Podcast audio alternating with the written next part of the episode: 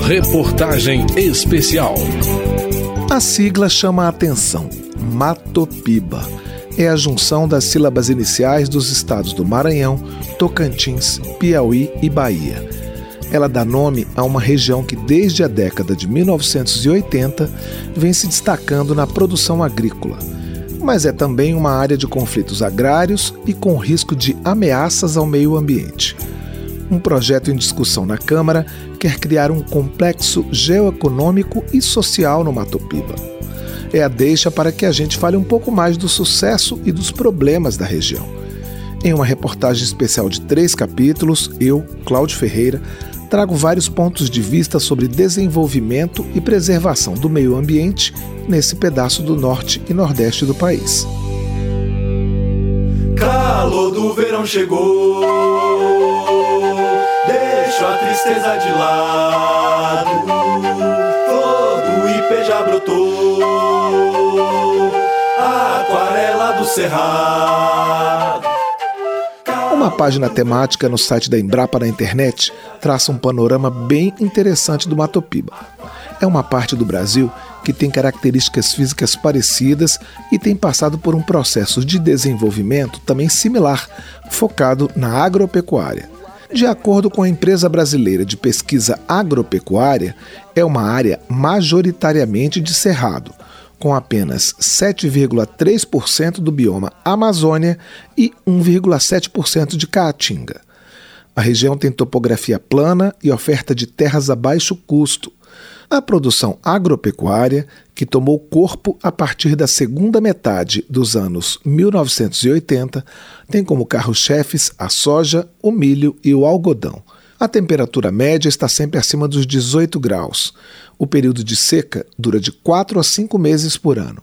De acordo com o censo de 2010, a região tem cerca de 6 milhões de habitantes. Desde 2014, a Embrapa tem dois projetos de desenvolvimento de tecnologia para essa região. Lucila Magalhães, da área de pesquisa e desenvolvimento da Embrapa Territorial, explica que nove pesquisadores já emitiram dez notas técnicas e criaram uma plataforma alimentada por dados espaciais. Em uma audiência pública promovida pela Câmara, ela falou sobre a questão ambiental.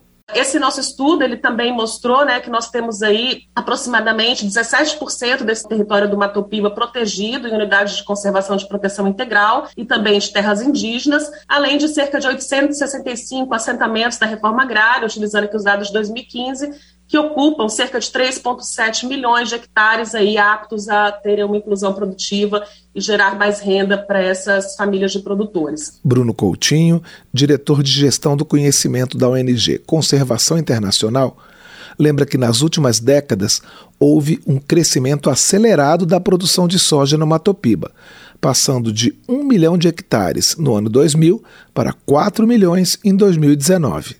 Ele opina que há um ambiente favorável para a produção sustentável na região, mas afirma que 70% da vegetação nativa remanescente ainda estão pouco protegidos. É necessário adotar estratégias de aumento de produtividade, como a utilização de sistemas integrados lavoura, pecuária, floresta e boas práticas na produção de baixo carbono. Ao mesmo tempo, estratégias que valorizem o cerrado em pé, com incentivo ao desenvolvimento local, com produtos da diversidade biocultural, com incentivos à criação de unidades de conservação, especialmente municipais e RPPNs, e, quiçá, a remuneração por serviços ambientais especialmente aqueles voltados para os excedentes de reservas legais. Uma RPPN é uma reserva particular do patrimônio natural. O pesquisador da Embrapa Meio Norte, com sede em Teresina, capital do Piauí, Henrique de Souza enumera as ações que a empresa vem fazendo para equilibrar o aumento da produção agropecuária na região com um desenvolvimento sustentável. Ele também fala do plantio direto e da integração lavoura, pecuária, floresta, mas cita outras técnicas que aumentam a eficiência do uso do solo. Avaliação de forrageiras, avaliação de genótipos também, de milho, de soja, avaliação de sistemas onde você tem a entrada do componente florestal, avaliação de espécies para os sistemas que venham a inserir o componente florestal e também estudos ligados à produção animal, ou seja, adaptação dos animais em sistemas integrados. Henrique aponta que o grande beneficiário destas ações é o solo.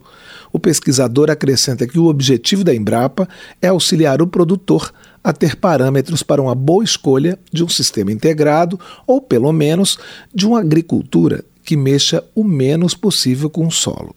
A audiência pública na Câmara discutiu o projeto que cria o Complexo Geoeconômico e Social do Matopiba. A proposta prevê a participação da população na formulação de políticas públicas e um projeto de desenvolvimento sustentável, com envolvimento das três esferas do poder público e também da sociedade civil. Na audiência, o autor do projeto, deputado Pastor Gil, do PL do Maranhão, destacou a grande relevância da região como fronteira de expansão da agropecuária. Segundo ele, até o final de 2022, o Matopiba terá 16,4% da área plantada do país, mas ainda é muito carente de investimentos e planejamento eficiente. Este projeto busca otimizar as ações governamentais que devem levar infraestrutura e serviços públicos, mas ao mesmo tempo controlar conflitos, conservar o meio ambiente e proteger as populações residentes. E este é o nosso objetivo: reduzir as desigualdades regionais e promover o desenvolvimento sustentável de uma região para a qual esperamos a produção de mais de 30 milhões de toneladas de grãos na safra 2029-2030. Os ex-governadores do Maranhão, Flávio Dino, e do Piauí, Wellington Dias, estavam à frente de seus estados na época das discussões e participaram da audiência pública.